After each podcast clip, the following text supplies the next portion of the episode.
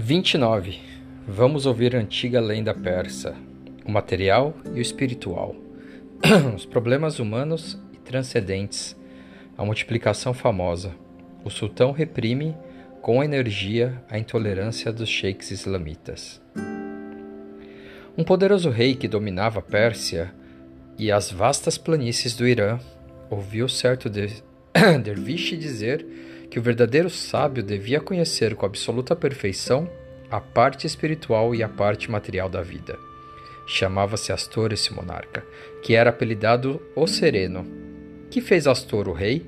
Vale a pena recordar a forma pela qual procedeu o poderoso monarca.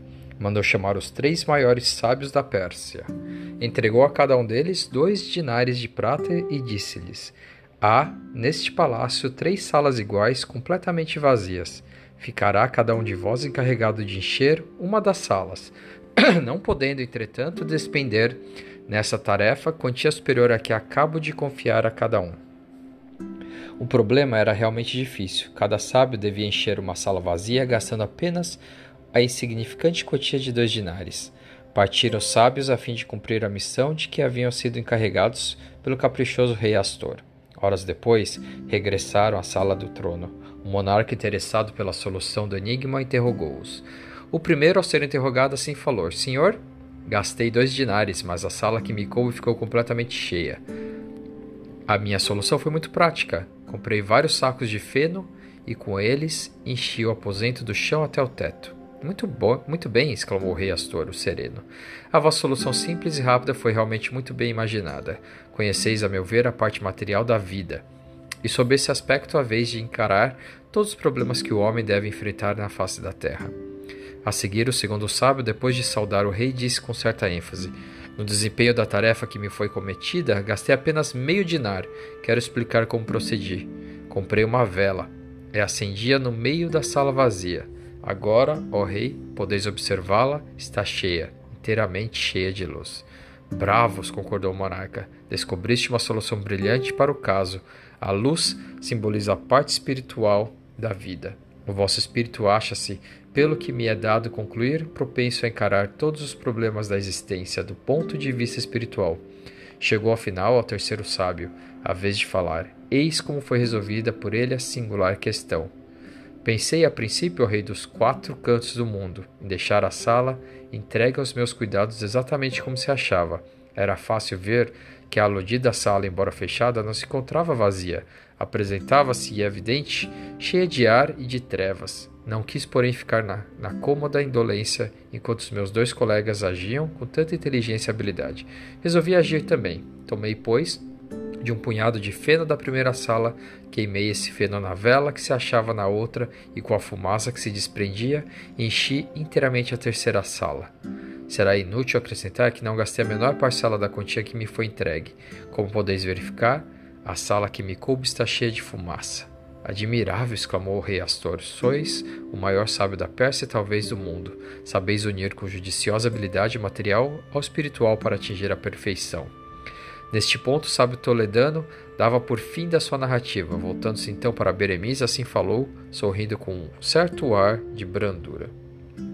É meu desejo, calculista, verificar se a semelhança do terceiro sábio da lenda sois capazes de unir o material ao espiritual e chegar a resolver não só os problemas humanos, como também as questões transcendentes. A minha pergunta é, portanto, a seguinte: qual é a multiplicação famosa, apontada na história, multiplicação que todos os homens cultos conhecem e na qual só figura um fator. Essa inopinada pergunta surpreendeu com sobeja razão os ilustres muçulmanos. Alguns não disfarçaram pequenos gestos de desagrado e impaciência. Um cade obeso, ricamente trajado, que se achava a meu lado, resmungou irritado e exabridamente. Isso não tem sentido, é disparate. Beremiz ficou largo tempo cogitando. Depois, que sentiu coordenadas as ideias, respondeu: A única multiplicação famosa, com um único fator citada pelos historiadores e que todos os homens cultos conhecem, é a multiplicação dos pães, feita por Jesus, filho de Maria. Nessa multiplicação só figura um fator, o poder milagroso da vontade de Deus. Muito bem respondido, declarou o toledano. Certíssimo, é a resposta mais perfeita e completa que já ouvi até hoje. Esse calculista resolveu esmagadoramente a questão por mim formulada, e Alá. Alguns muçulmanos, inspirados pela intolerância, entreolharam-se espantados. Houve sussurros. O califa clamou com energia: Silêncio! Veneremos Jesus, filho de Maria, cujo nome é citado 19 vezes no livro de Alá. E a seguir, dirigindo-se com muita simpatia ao quinto lemá, ajuntou placidamente: Aguardamos a vossa pergunta, ó Sheikh Nassif Hahal. Sereis o quinto a arguir o calculista persa neste maravilhoso torneio de ciência e fantasia. Ouvida essa ordem do rei, o quinto sábio ergueu-se como se fosse impulsionado por uma mola. Era um homem baixo, gordo, de cabeleira branca.